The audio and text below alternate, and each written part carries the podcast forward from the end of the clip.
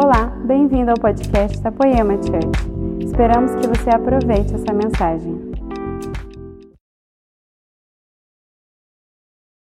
Gente, vocês estão felizes com Jesus, cara? Uau, eu estou muito feliz de estar aqui. Meu Deus, vamos ver quanto tempo temos. é, deixa eu tentar ser o mais breve possível. Gente, é, hoje quem iria pregar era minha esposa, a Miriam.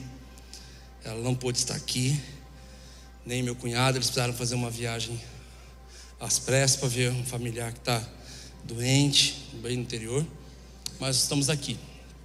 E meus amigos, eles inclusive foram para a cidade de Fernandópolis, que foi a cidade onde eu cheguei com os meus 15 anos de idade, 14, 14 para 15 anos. Eu cheguei nessa cidade, foi onde eu conheci a minha esposa, quando eu tinha os meus 15 anos de idade. Foi nessa cidade que quando eu, quando eu tinha, não vou lembrar a idade certa, acho que 23 anos, o Morada nasceu. Com 24 anos eu casei, fui embora. E há um tempo atrás, há alguns bons meses atrás, nós fomos em Fernandópolis, na cidade onde tudo isso eu estou contando para vocês. E estávamos numa chácara com a família da minha esposa, aproveitando um final de semana. De repente, uma das pessoas que estavam lá com a gente, ele falou: Gente, eu, era noite já, domingo. Ele falou assim: Olha, gente, eu vou me trocar, eu vou correr, que eu, eu tenho que ir no culto. E eu volto para aqui, para a chácara depois. E aí, era uma galera que estava assim com a gente. Então eu falei assim: Cara, qual igreja que você está? Ele falou assim: Eu estou na quadrangular. Eu falei: Qual? Na sede. Eu falei: Uau. Fui de lá há muitos anos. Foi lá onde o morado começou. Foi lá que eu conheci minha esposa. Foi lá. Ele, ah, que legal, cara. E ele entrou, foi na moto dele e foi embora. Ele era técnico de som. E aí eu lembro que algo aconteceu dentro de mim. Eu tomei banho. Não, não precisou de algo acontecer para eu tomar banho. Mas. Deixa eu formular melhor a frase. Mas eu fui movido pelo Espírito a tomar um banho. E eu apareci trocado no quintal, assim, minha esposa virou da chácara, ela falou assim, onde você vai? Eu falei, vou no culto. Ela, que culto? Eu falei, da quadranga. Ela falou, caraca, faz quantos anos que você não pisa o pé lá? Eu falei, não sei, oito, nove anos. É, faz uns anos que eu não piso o pé lá. Ela falou assim, e por que que você vai? Eu falei, eu vou procurar o menino. Ela, o quê? Eu fui embora. E eu fui para o culto. Sentei no último banco. Tentei me esconder. Afinal de contas, eu saí de lá, eu era magro. Agora estava bem escondido numa capa de pós. Eu falei assim: eu falei assim, eles não vão me reconhecer. Eu coloquei máscara e coloquei boné e fiquei lá de boa. E de repente minha esposa mandou uma mensagem para mim e falou assim: O que está acontecendo? O que, que, você falou? Menino? Você foi procurar um menino, mas que menino? O que está acontecendo? Falei para ela, Miriam, eu, eu vim procurar o um menino que não sabia ministrar, o um menino que não sabia conduzir uma igreja, o um menino que não sabia compor, nunca tinha feito nenhuma música, o menino que não sabia como era a estrada da vida e do ministério, o menino que não sabia de nada do que eu sei hoje, o menino que não sabia de tantos bastidores, o menino que não tinha um bitrem de tanta carga ele só tinha uma mochila e um violãozinho no bag. E ela, e aí? Você encontrou ele? E na hora eu comecei a chorar e falei para ela, eu estou começando a encontrá-lo. Eu estou vendo ele nas janelas. Estou vendo todas as janelas que era para eu pintar só o ferro e eu pintei o vidro junto. Eu estou vendo nas madeiras da lateral fazendo acústica, que foi um projeto que eu desenhei. Eu estou vendo na cortina do fundo que fui eu que projetei e ela está aqui até hoje. Falei, Miriam, eu estou começando a encontrar ele. E, e, me encontraram também lá dentro, acabei tendo que fazer louvor e dar, dar, dar uma palavra. Mas, e foi uma experiência gostosa.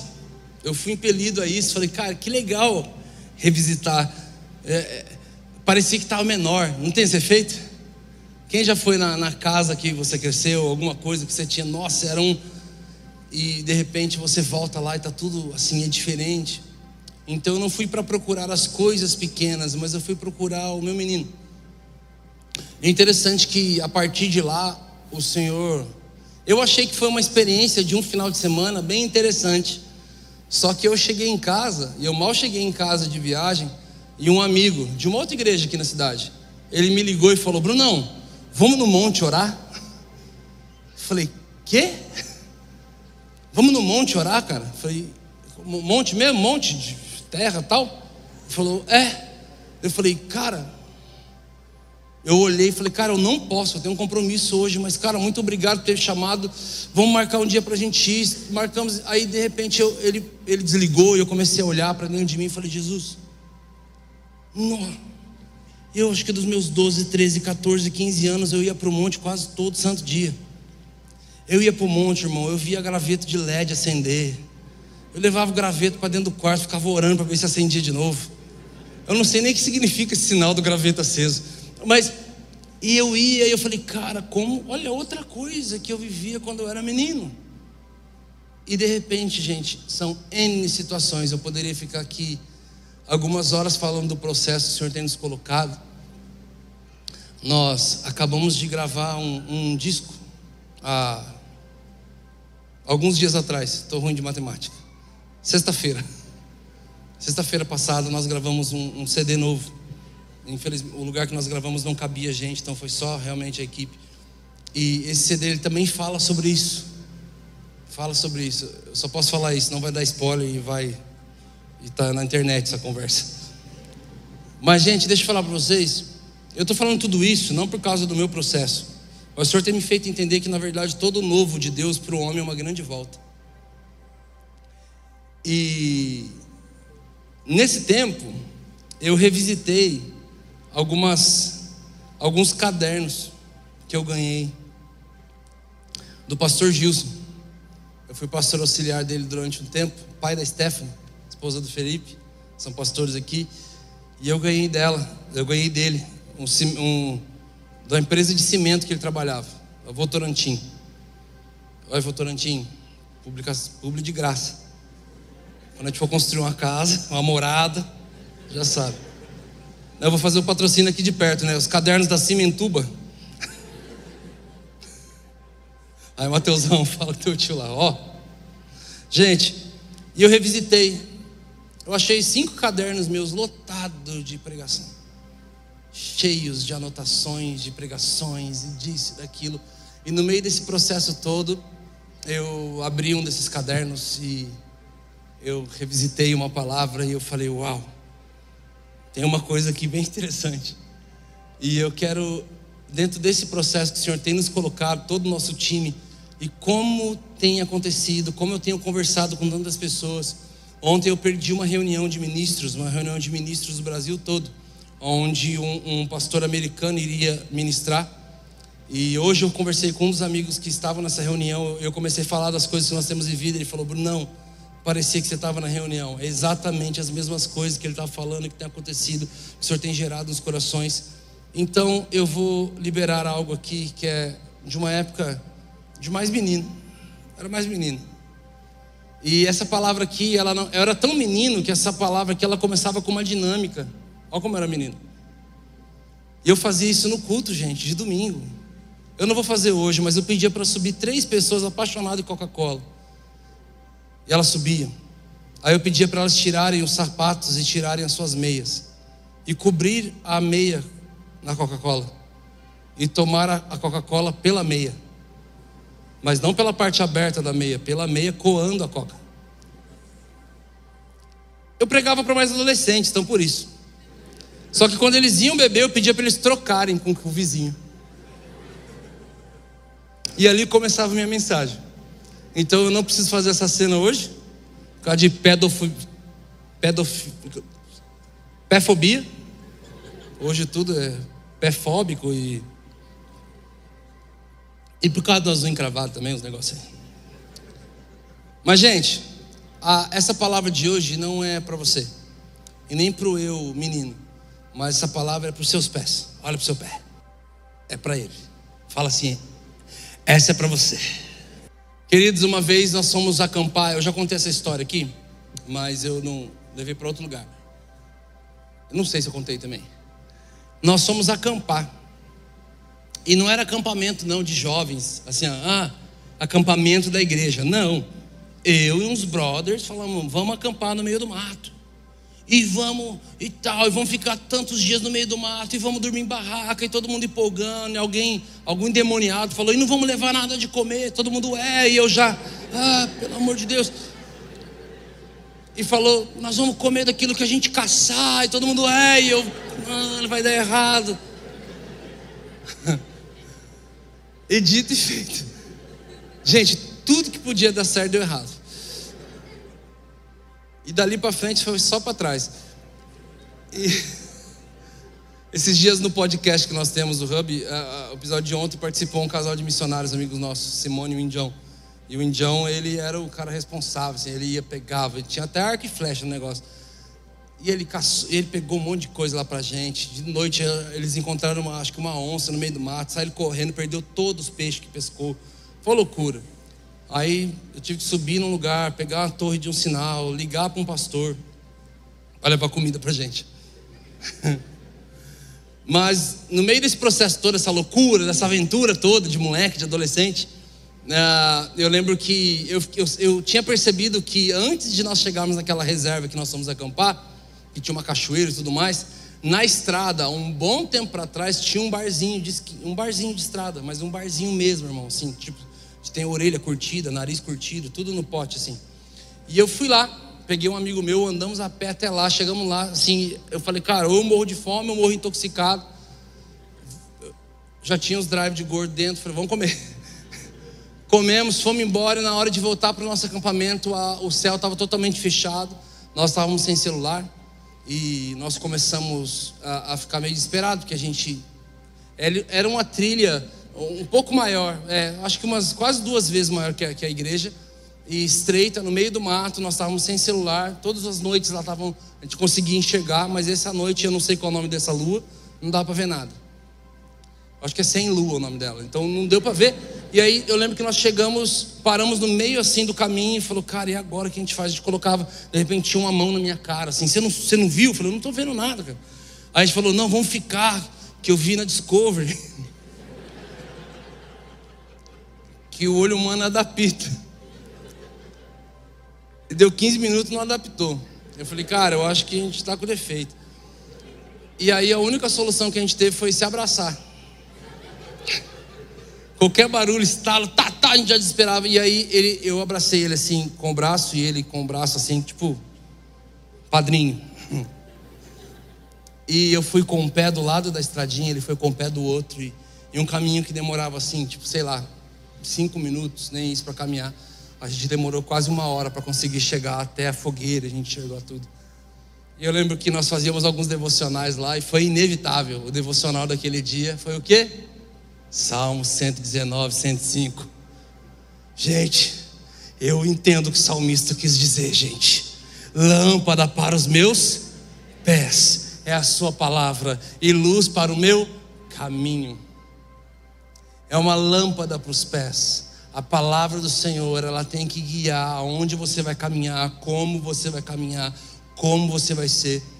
Jesus estava conversando com um amigo, pai dele, um, um, um homem, um mestre da palavra, muito conhecido na nação, e nós perguntamos para ele como que foi a, a, a, responsabilidade de ser criado por um homem desse, como foi, e ele estava falando, Bruno, não, na verdade, cara, eu cresci com meu pai, sentando e pedindo perdão para a família, porque ele dizia: gente, a palavra diz que eu tinha que ter agido assim numa situação assada e eu não fiz isso.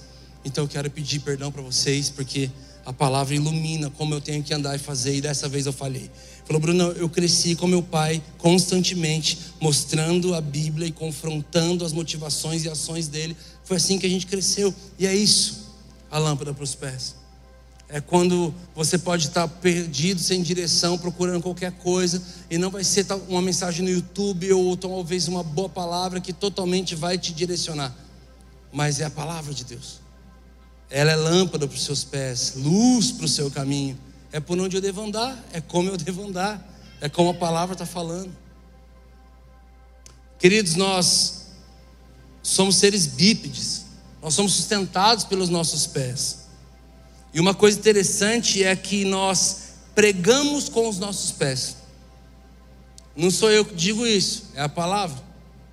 A palavra diz que formosos são os pés daqueles que anunciam o evangelho. Vamos comigo lá, formosos são os pés daqueles que anunciam as boas novas. Ele podia ter elogiado seus dentes, sua boca, sua língua, sua fala, sua eloquência, mas ele fala que a beleza está em como você caminha no Evangelho. Que é, é, é o pregue, se necessário, use palavras. Tem dois autores aí, segundo a história. Cada um fala que é de um. Mas é isso. Pregue com a sua vida, com o seu caminhar, com o seu jeito de ser, de falar, de andar. Queridos, se nós formos começar a estudar sobre o ofício, o ofício levítico, nós vamos ver quantas indumentárias eles tinham sobre as cabeças, sobre o tórax, sobre tudo. Eles tinham, Deus deixou assim claro, minuciosamente os detalhes de como um sacerdote tinha que se comportar, como ele tinha que se vestir, como que o levita tinha que estar. Mas a palavra era muito clara, mas os seus pés descalços, pés vazios. Romanos 16, 2, a parte B vai dizer que em breve o Deus de paz esmagará Satanás debaixo dos nossos pés. Mateus 18, 8 diz que se os seus pés te fazem tropeçar, se seus olhos, se as suas mãos, os seus pés te fazem errar, ranque-os fora. E não é o literal da coisa, meus jogos mortais, queridos. É, é tira aquilo que está te fazendo tropeçar. Se conheça, saiba do seu limite. Na verdade, não é um teste de limite. É interessante como todo pastor, líder, alguém que tem alguma influência sobre a vida de alguém, quando abre uma caixinha de, de pergunta no Instagram, as perguntas sempre rodeiam qual é o limite. É pecado não sei o que lá, é pecado não sei o que, posso fazer não sei o que. Querido, as pessoas querem saber qual é o limite, até onde eu posso ir. E a conversa aqui é para você discernir. Se é os seus pés que está te fazendo tropeçar, andando por lugar, fazendo o que você não deveria fazer, arranque esse caminho fora. Pare. Eclesiastes 5, 1. Guarde os teus Ok, igreja? Guarde os seus pés quando entrares em minha presença. Ei, peraí, não é para eu guardar o coração? Não é para eu guardar as intenções? É, é para guardar tudo isso. Guardei a fé, combati o meu combate, é, guardei a fé. Mas o Senhor fala para proteger o seu caminhar quando entrar na presença do Senhor. Formosos são os pés daqueles que anunciam. Efésios capítulo 6 vai começar a dizer sobre como é a postura, a posição e, e, e o equipamento do soldado, daqueles que estão no campo de batalha. E ele vai começar a dizer que o soldado do exército de Cristo, ele usa um cinto, que é da verdade, uma coraça da justiça, um escudo da fé, capacete da salvação a espada, que é a palavra, mas os seus pés calçados com a preparação do Evangelho. Meus amigos, o Evangelho é boa notícia. Dois anos seguidos de pura má notícia. É a terra sendo rompida por má notícia Hoje, ontem à noite, essa madrugada, eu tive uma mesa.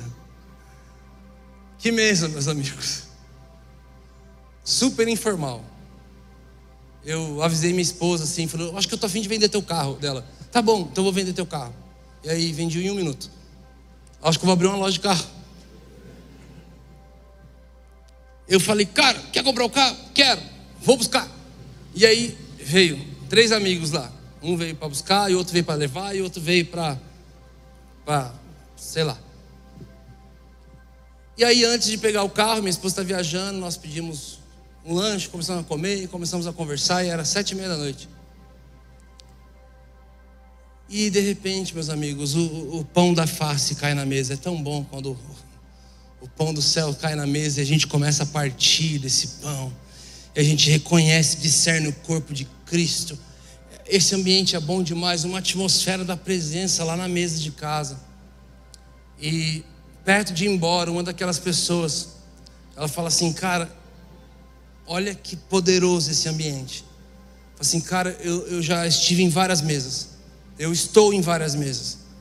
Mas, Brunão, a gente só falou bem, cara. A gente só falou bem de todos os nomes que vieram à mesa. Você reparou? Eu falei, cara, tipo assim, meio que, ah, normal. Ele falou, não, cara, não é normal. Eu, eu, tô, eu tô em várias mesas. Ele falou, cara, não é normal, cara.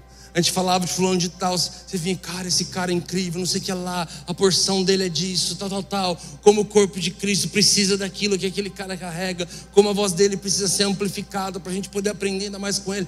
E fulano de tal, cara e tal, falou, Brunão, cara, que bom, que bom, que legal caminhar em um lugar, estar num lugar aonde tudo que é falado e citado só tem boa notícia sobre isso não fala da gente ser falso, hipócrita, mascarado, não ser sincero. Mas eu tenho um grande amigo que me constrange muito. Porque eu sempre falei com ele assim, falei, cara, eu te conheço, tem que estar para seis anos. Eu nunca te vi também falando mal de ninguém, eu nunca te vi reclamando da vida e das coisas. Que isso, cara? Ele falou, é um cara que consegue enxergar a solução para tudo. Sabe aquela pessoa que você você está assim, ah, mas pelo amor de Deus, nunca vi falar, mas você sabe, né, dificuldade, você sabe como é que ver a pandemia, você sabe, não. Tudo que ele vinha falando era só o contrário de tudo que vinha acontecendo. Não com falsidade e utopia, mas com verdade. Porque, queridos, nós caminhamos, carregamos a solução dessa terra maior é que está em nós do que aquele que está no mundo. E o mundo está cheio de problema, está cheio de má notícia, e aquele que está em nós, ele é a boa notícia. Então você determina se você vai se amoldar ao padrão desse mundo ou não. Como? Caminhando no mundo. E sabe como é que você caminha?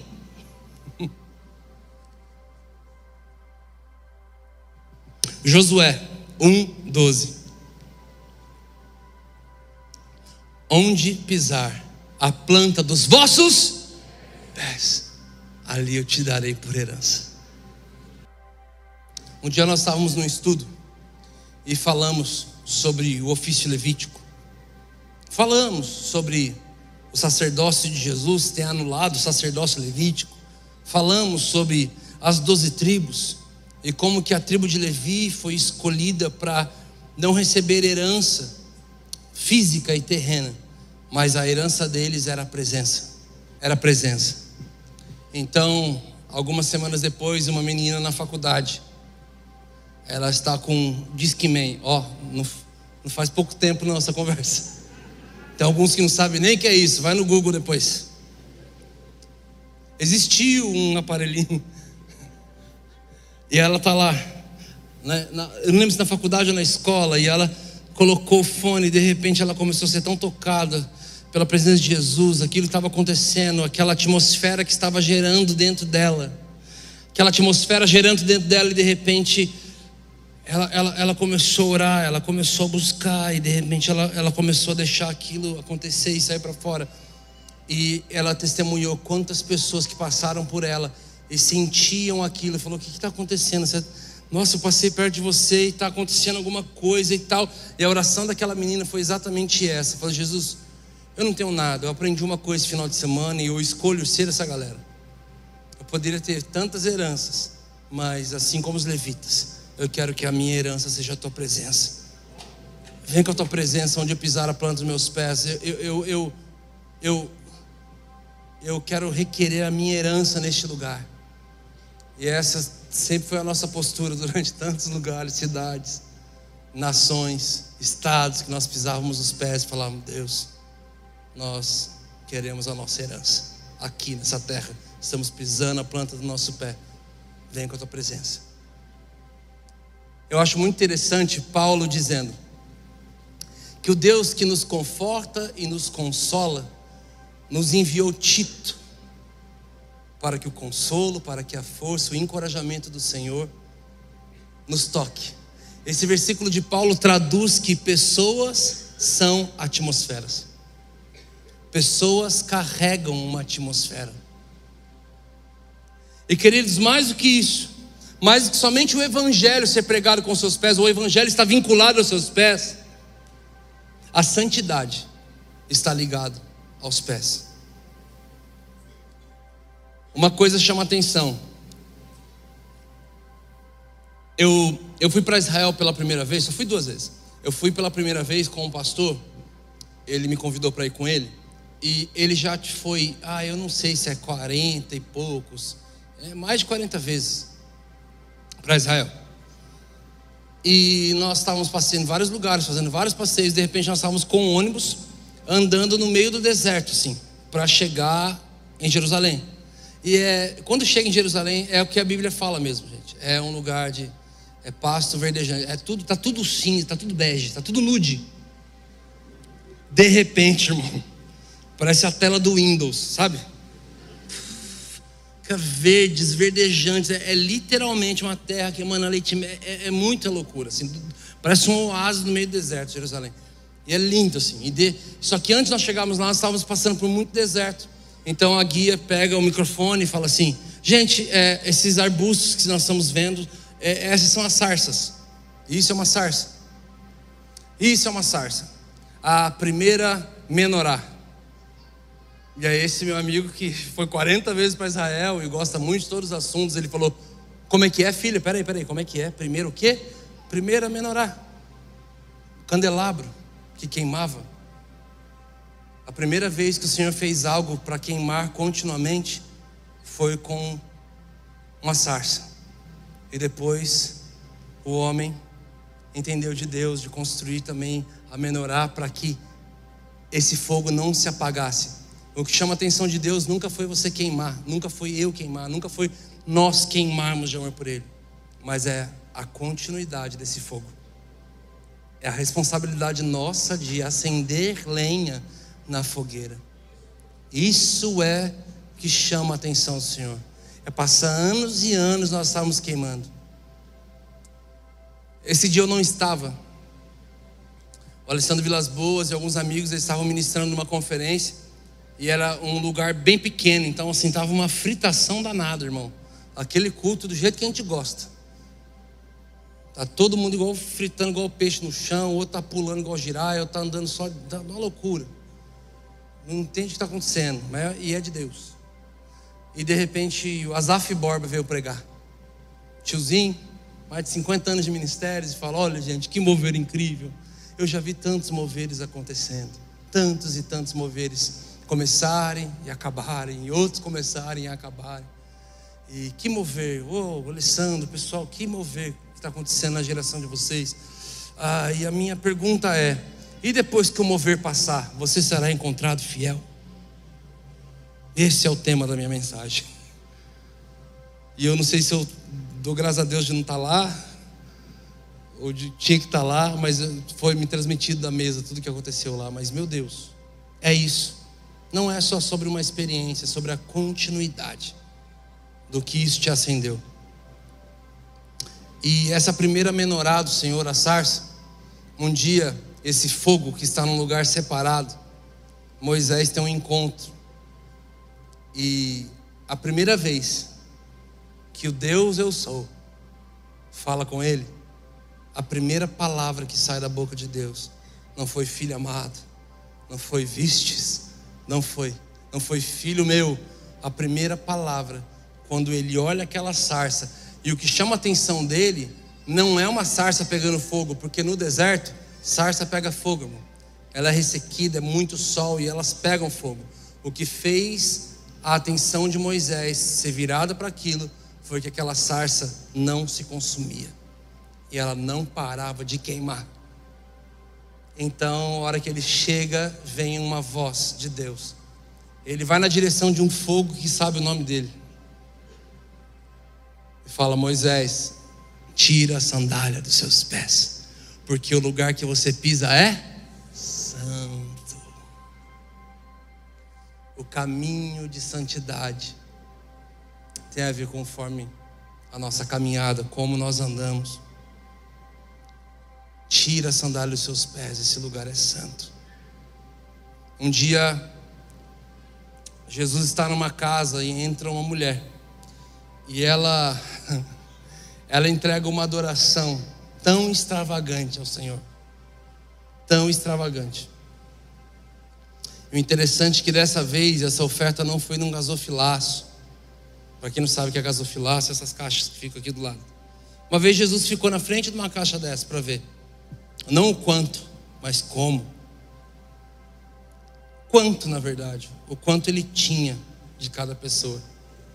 Mas dessa vez, essa mulher entrega uma adoração a ele e ela derrama um perfume aos pés de Jesus.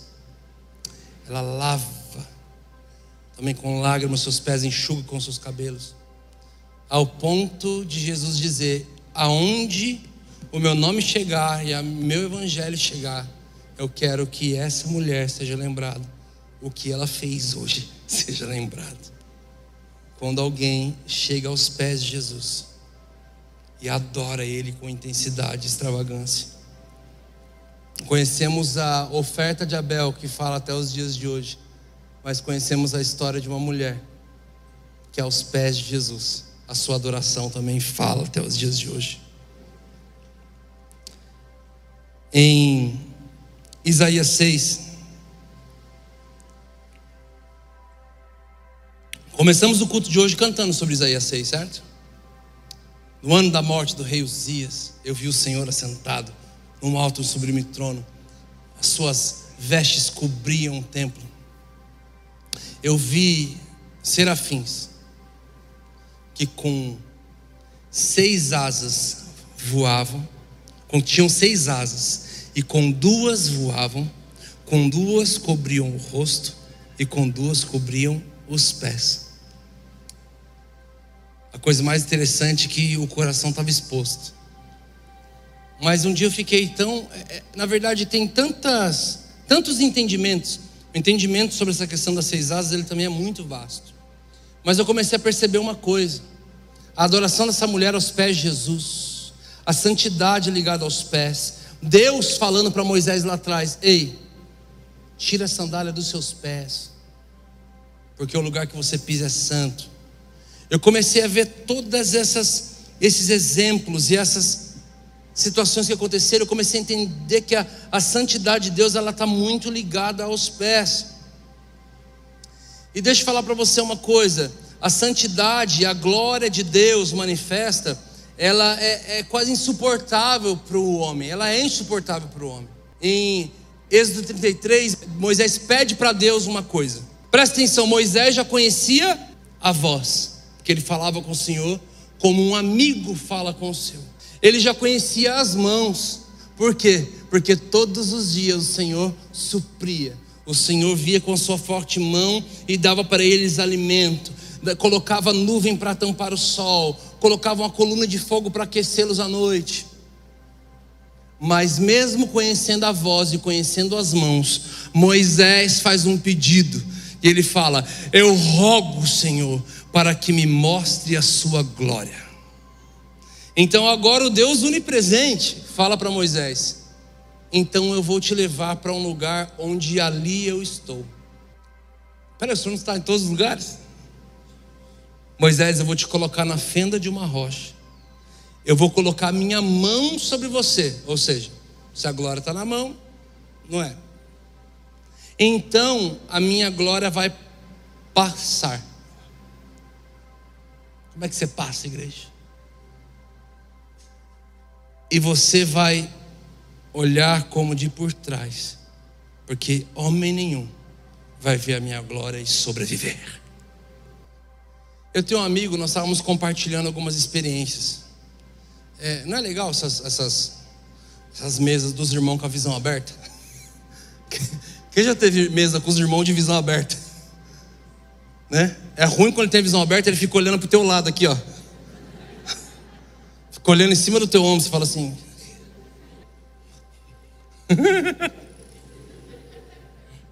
Eu queria contar uma história, mas é muito longa, cara. Mas há uns bons anos atrás, no meio do meu processo de, de, de cura e de libertação, eu fui com a pastora Zenete, cara. Ela é virada na visão aberta. E eu lembro que ela estava orando sobre uma maldição na minha vida e para quebrar e tal. E de repente ela, ela, eu senti um negócio nas minhas costas assim, falei, nossa, coisa estranha. E ela olhou para trás de mim e falou: Sai daqui. Eu falei: ai, Tudo que eu queria na minha vida era não cair endemoniado. Falei: Deus, tudo, menos eu com a mão para trás. Menos isso, Senhor. Tudo. Faz assim, uf, sai. Mas é louco essa galera do, da visão aberta. É muita doideira. E aí, a gente compartilhando algumas coisas. Já tive algumas experiências. Todo mundo compartilhando. É muito legal é legal e ruim, porque a galera começa a compartilhar coisa boa e ruim, né? Mas tinha uns demônios, não sei o que lá, e você já viu um cachorro. A irmã lá já está amarrada. E é a visão pro bom e pro ruim. E aí nós estávamos compartilhando só as coisas boas e tal. E de repente ele falou, cara, eu tive uma experiência uma vez que eu, eu, eu achei que eu ia morrer.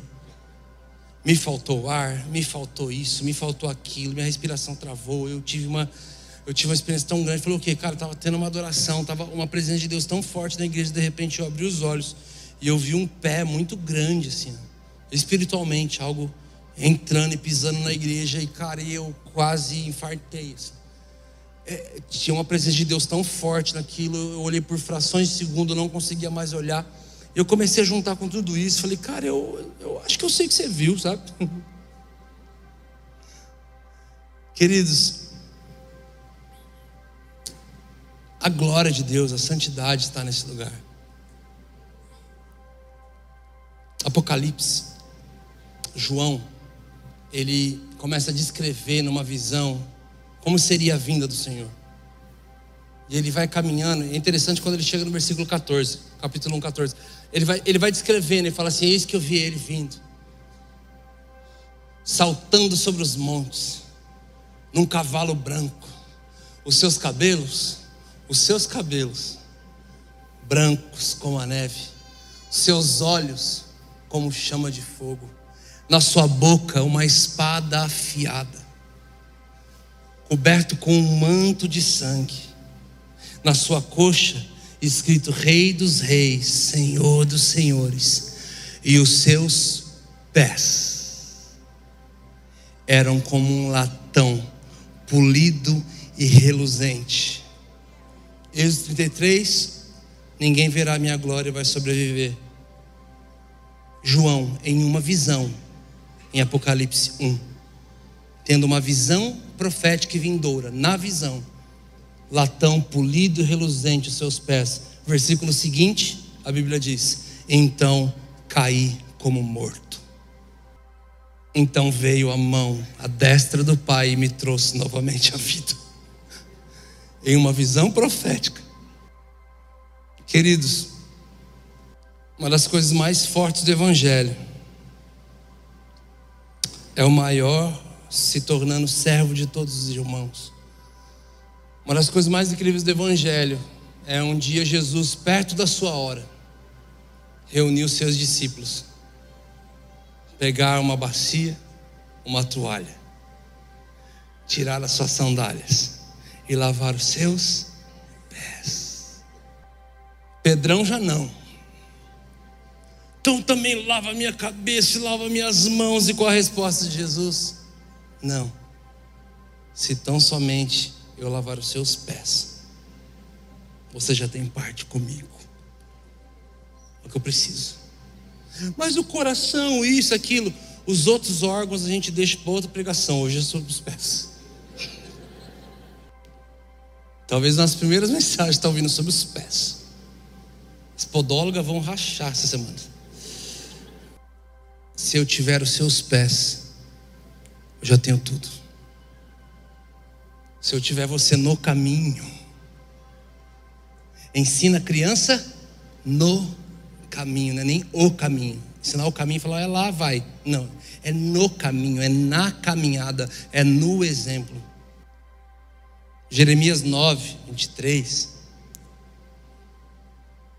Não se glorie o sábio na sua sabedoria, nem o forte na sua força, mas aquele que se gloriar, glorie-se nisso, diz o Senhor, em me conhecer e prosseguir em me conhecer.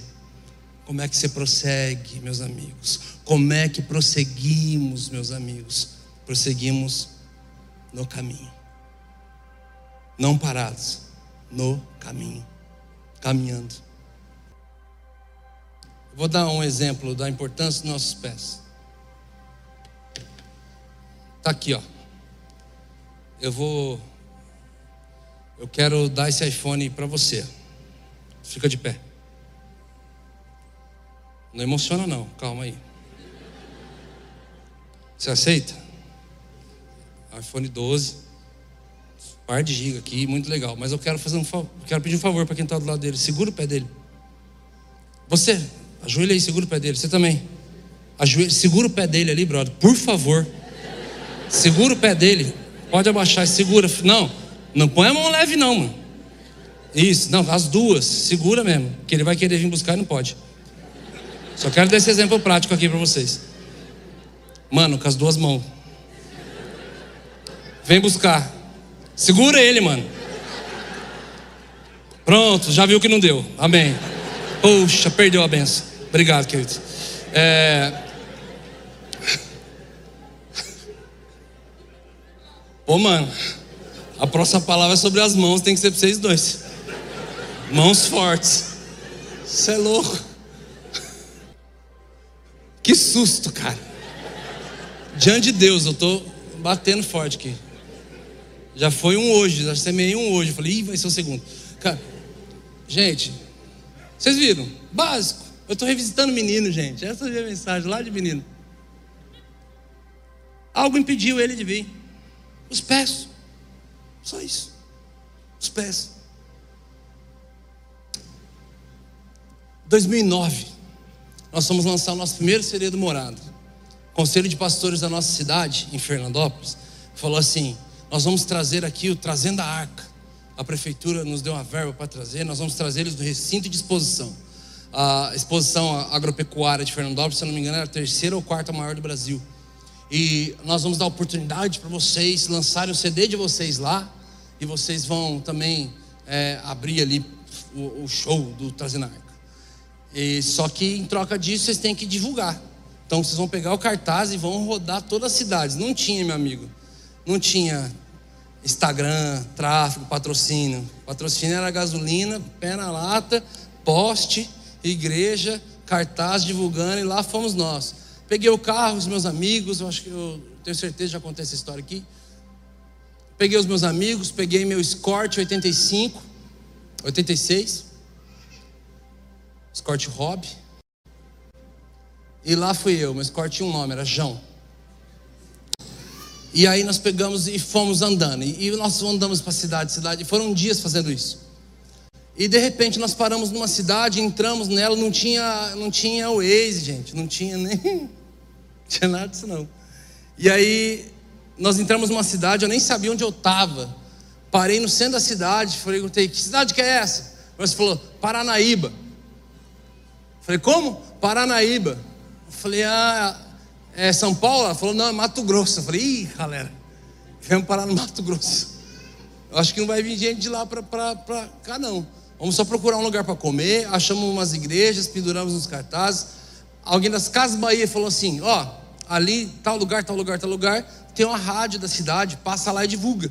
Então nós fomos lá na rádio, paramos, era perto da hora do almoço. Nós chegamos lá para divulgar. E chegamos lá, vamos divulgar, vamos divulgar. E batemos na porta e ninguém. Aí bati na porta de novo, ninguém. Aí bati na porta de novo, ninguém. Aí meus amigos, Bruno, não, vamos embora. Falei, vamos embora. Só que, gente, eu estava com os meus amigos mais terríveis na zoeira que já existiu. Eles eram um grupo de rap.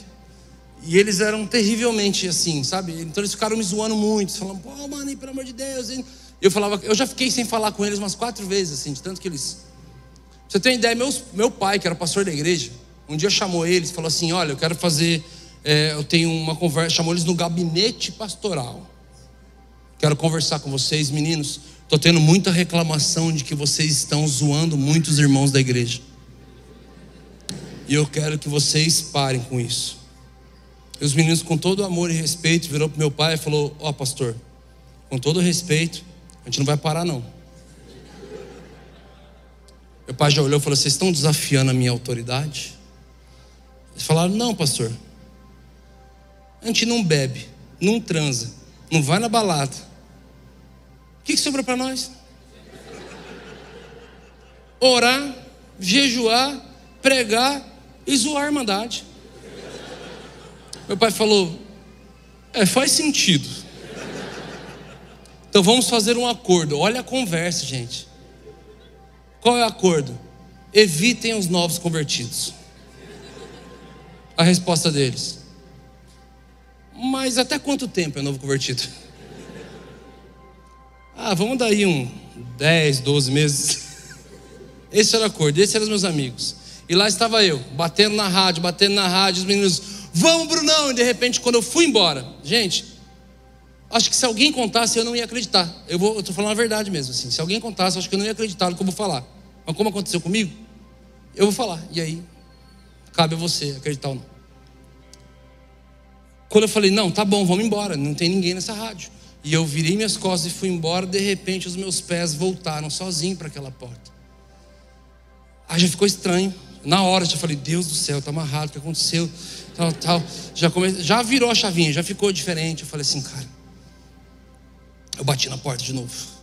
Bati. E toquei a campainha e nada. E deu 20 minutos isso. Eles, Bruno, não, vamos embora, estou com fome. Eu falei, verdade, estou com fome, está na hora de ir embora. E aí eu virava as costas, meus pés voltavam para aquela porta. E eu já comecei a ficar ofegante, já comecei a ficar desesperado, já comecei a entender nada que está acontecendo. Falei, o que está acontecendo? Eu falei, eu não sei, eu não sei. E eu bati, eu comecei a chutar a porta bravo. Gente, eu fiquei 50 minutos fazendo isso. Eu quis ir embora pelo menos oito vezes. Eu ia e os meus pés voltavam para aquela porta. Depois de 50 minutos, uma mulher abriu a janelinha, apavorada, falou, com a cara de que bandido persistente. Eu já ofegante falei, oi moça. Ela, oi. falei, nossa, moça, você não ouve nada não? Você não ouve? Ela falou, não, filha, é que eu estou fazendo um programa de rádio, eu estou com fone, então eu não consigo ouvir nada. Falei, ah, moço, me perdoa. E ela pela janelinha. Falei, olha, nós somos uma banda cristã, nós somos da cidade tal, estamos divulgando aqui evento. Ela, olha, a rádio aqui é popular da cidade, mas a, o programa que está acontecendo agora é um programa gospel. E ele acaba em 15 minutos. Então entra, entramos. Aí ela soltou a música. A música nossa era um reggae, 2009. A gente gosta. Para ajudar, irmãos, eu tinha uns rastafari até o meio das costas aqui, ó. Vocês não conseguem me imaginar de dread, né? Eu tinha uns dread. Tudo torto, feio para danar. Eu lá, eu e meus amigos, do rap e eu de dread. Seu rapa. Estava lá. E ela soltou a música. E o reggae falava assim: Minha vida está em ti. Meu prazer está em ti. Eu quero em todo tempo te louvar. Por mais que difícil for, eu entregarei o meu louvor para aquele que sempre me amou primeiro Primeiro, oiô, oiô, oiô. Mas cantado é legal. Primeiro, oiô.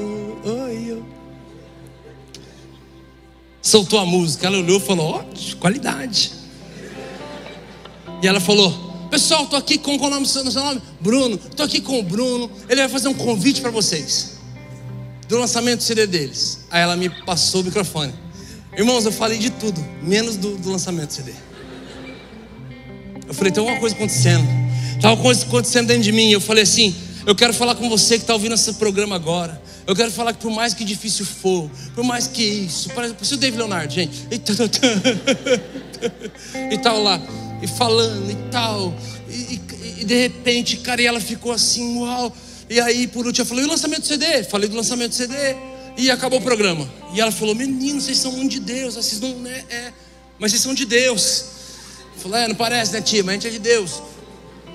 E ali começamos a conversar. De repente, o telefone da rádio toca. Ela atende. Ela fala assim: é, Calma, calma, calma, calma, moça, calma. O Bruno está em horário de almoço. Eu vou, vou passar. Tinha algum funcionário que tinha o meu nome.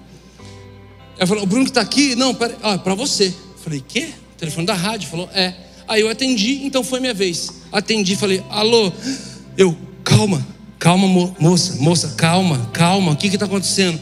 Do outro lado da linha, uma menina, desesperada, chamada Thaís, 2009. E ela chorando, ela chorava e gritava: Moço, meu nome é Thaís. Há três meses atrás, eu sofri um acidente de moto com meu noivo. Nós estávamos correndo atrás das coisas do casamento e meu noivo morreu e eu estou numa cadeira de roda. Toda a minha, a minha casa está guardada dentro de um cômodo. E há exatos 15 minutos atrás eu ia me suicidar e no fundo do rádio, mas eu não queria me matar sem, sem barulho. E eu ouvi, eu, eu comecei a ouvir o programa e de repente eu ouvi uma música que falava: Minha vida está em ti, meu prazer está em ti, eu quero em todo o tempo te louvar. Por mais que difícil foi, eu falei: O quê? Difícil? Esse menino não sabe o que é dificuldade. Por mais que difícil for, vocês não têm noção que é dificuldade. Meu noivo morreu, eu estou com todas as compras do meu casamento aqui, eu estou paralítica dificuldade quer falar para mim. E eu ouvi a canção. E de repente você começou a falar no final. E moço, aquilo que você falou começou a entrar dentro de mim. Eu só estou ligando na rádio para falar que eu não vou mais me matar. Eu quero viver. Eu quero viver para esse Deus que você está falando até agora e cantando para Ele. Queridos, foi uma das experiências mais assustadoras da minha vida. Então eu entendi. Porque durante 14 minutos, durante 50 minutos, os meus pés estavam sendo levados, os meus pés estavam sendo calçados. No caminho.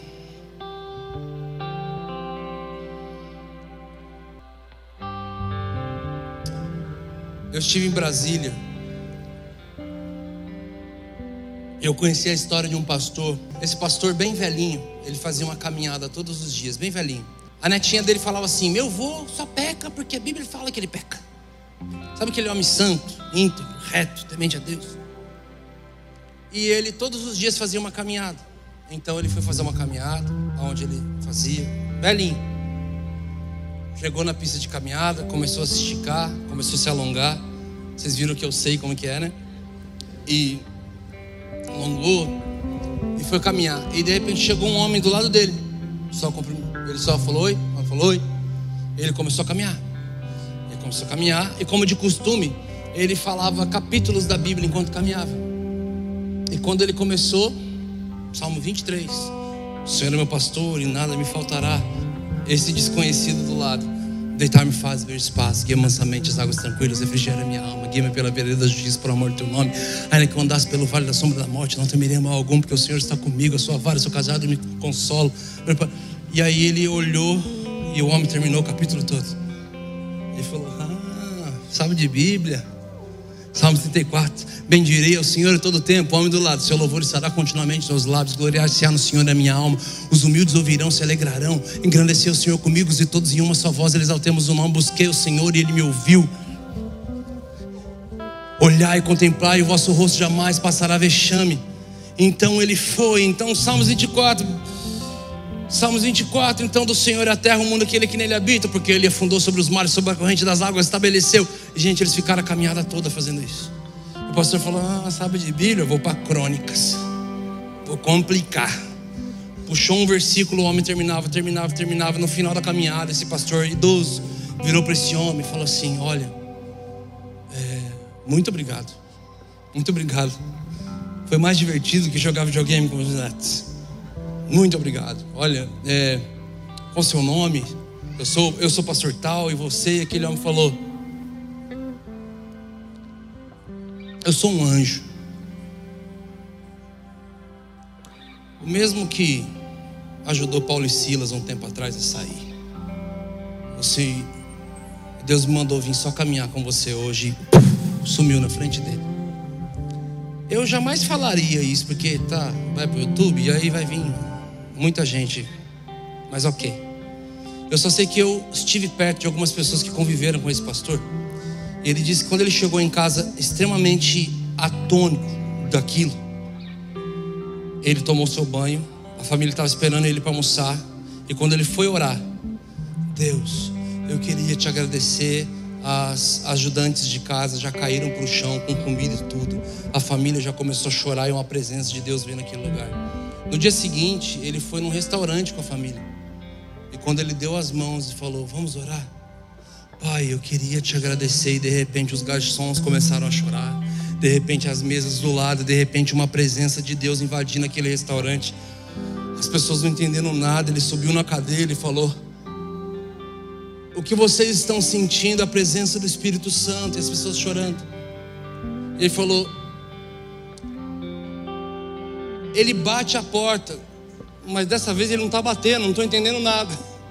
Mas é ele e começou a falar do plano de salvação. Eles começaram a ser convencidos pela pessoa do Espírito Santo. E aquele homem ficou durante seis meses sendo impactado.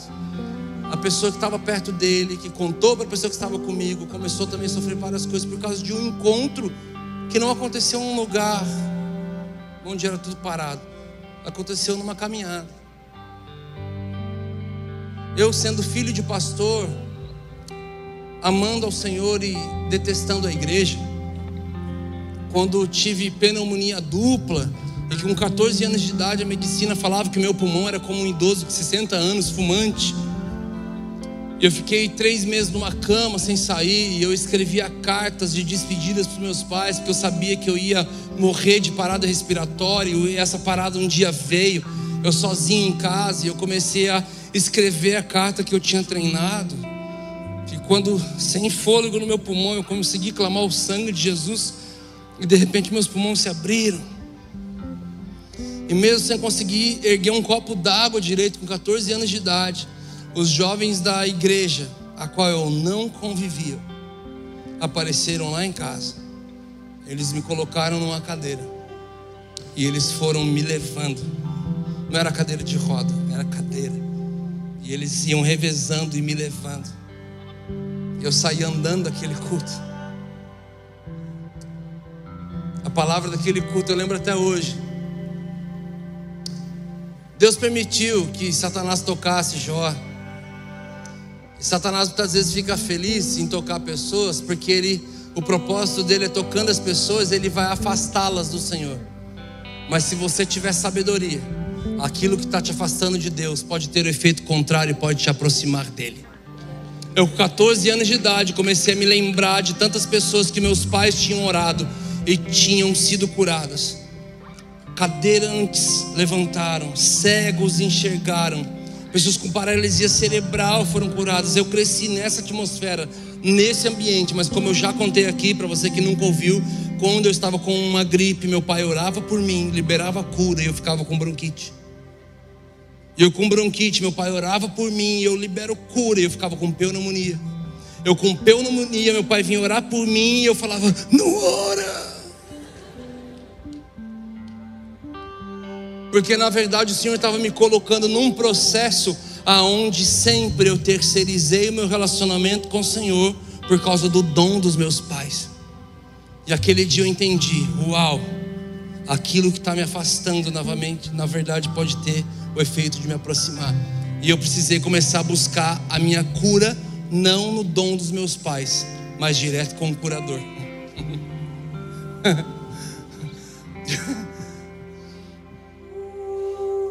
Eu tinha 14 anos de idade quando entrei para o quarto. Eu tinha 14 anos de idade quando eu descobri o Mateus 6,6. E eu comecei a criar tanto prazer em falar com o curador, que eu já nem me importava mais com a cura. Era tão prazeroso chegar da escola e correr para o meu quarto e contar tudo o que acontecia. E correr e folhear as escrituras. O prazer começou a ser tão maior que eu já não suportava mais e só depois da escola para aquele lugar. Então, cinco horas da manhã, quatro e pouco da manhã, eu comecei a acordar e cinco da manhã eu comecei a ir para a igreja, que era perto da minha casa, antes de eu ir para a escola. E um daqueles dias o Senhor me mostrou, com 14 anos de idade, Ele me deu uma visão onde eu estava ministrando a adoração e pregando a palavra. Então eu peguei aquele violão que estava do meu lado, eu coloquei no meu colo e eu comecei a tocar. E foi assim. os meus dedos foram sozinhos. E eu comecei a sofrer tantas experiências com meus 14 anos de idade, que quando eu, fui perceber, eu já estava curado e aquela não era a minha maior atenção. O prazer pela presença, o desespero pelo toque fresco novamente, era tudo que eu queria. Era o lugar onde o Senhor sempre me teve. O Senhor tinha tudo de mim nesse lugar.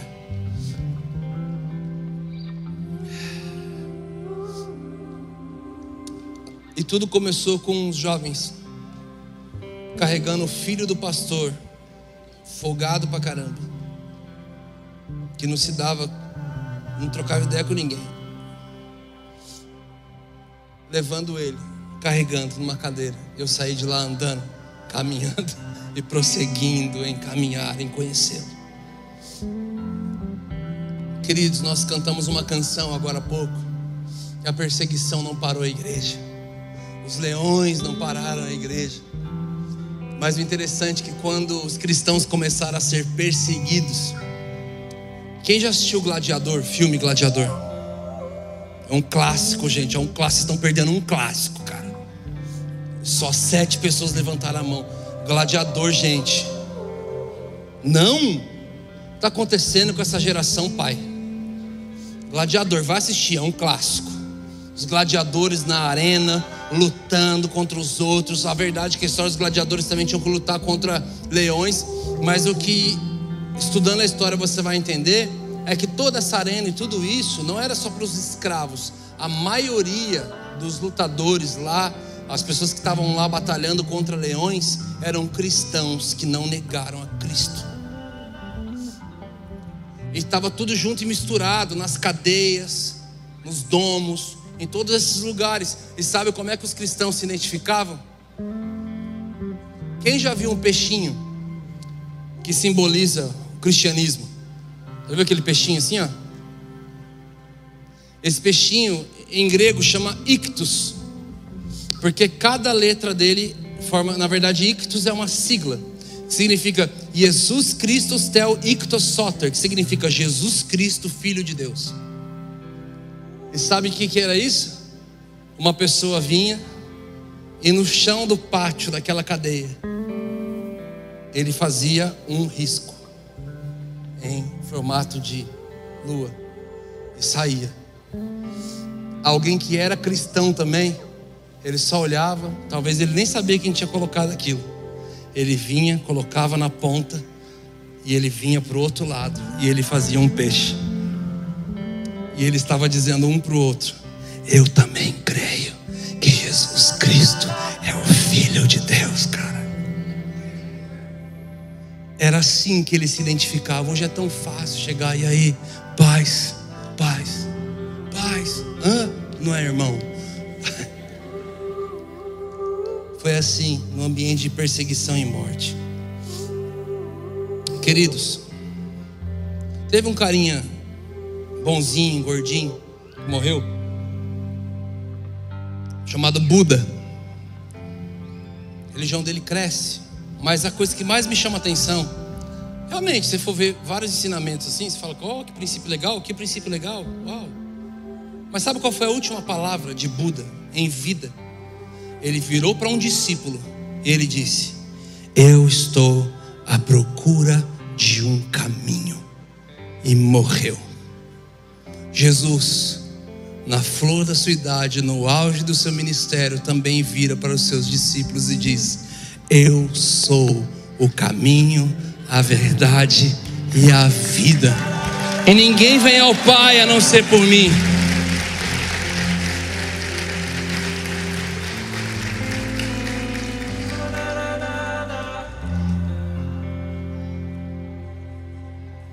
Queridos, eu vou encerrar essa palavra agora com um texto muito legal. Em Ruth, capítulo 4, versículo 7.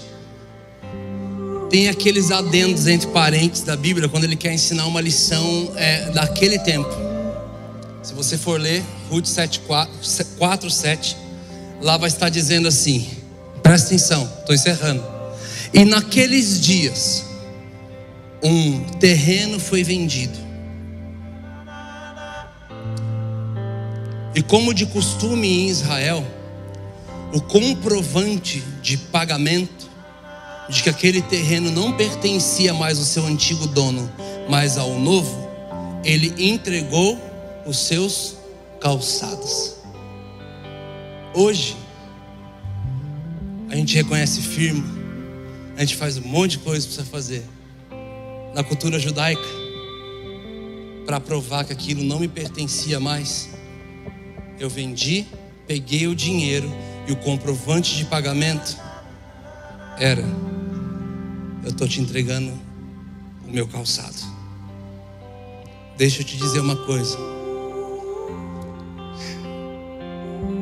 Você foi comprado. Você foi comprado pelo preço mais caro deste mundo.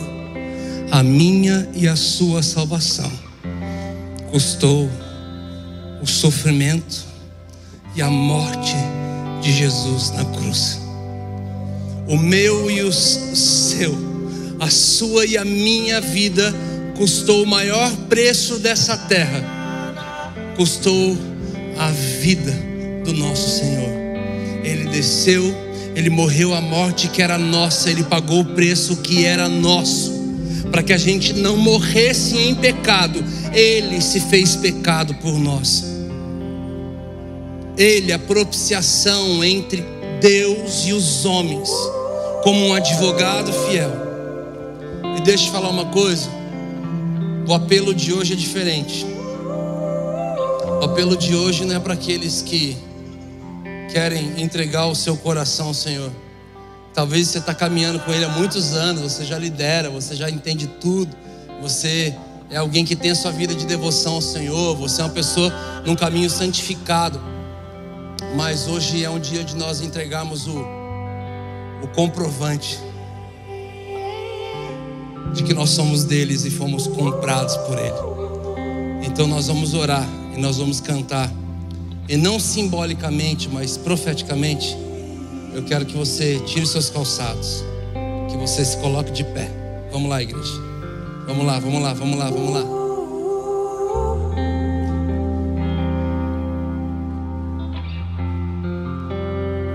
Vamos lá, alguém, vamos lá, alguém.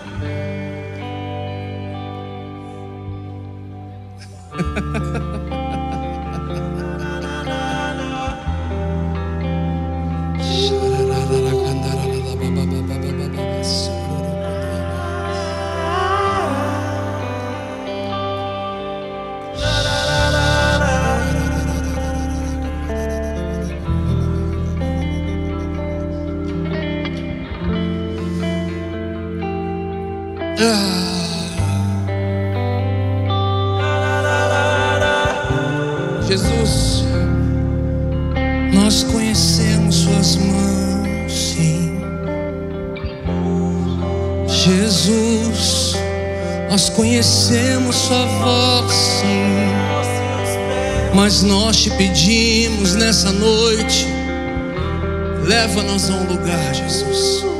Nós queremos a Sua glória, Jesus. Nós queremos a Sua glória, Jesus. Jesus, nós queremos um lugar mais fundo em Ti.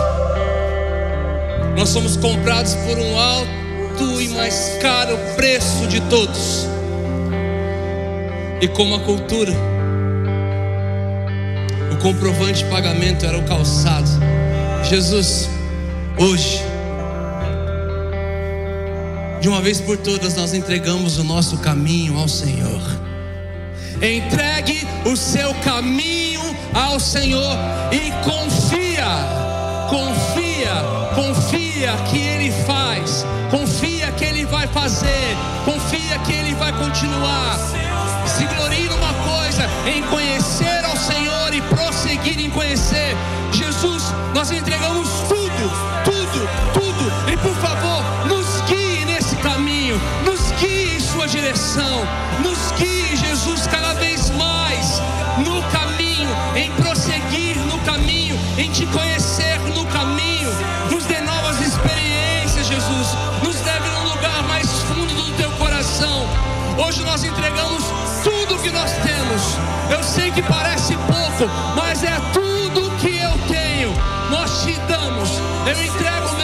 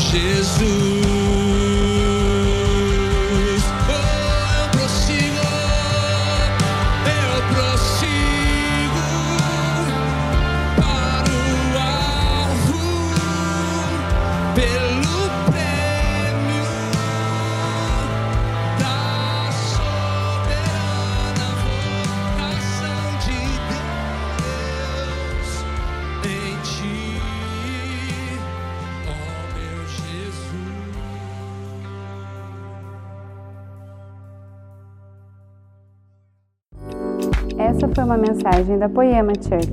Para você ficar por dentro de tudo que está rolando, siga nossos perfis nas redes sociais.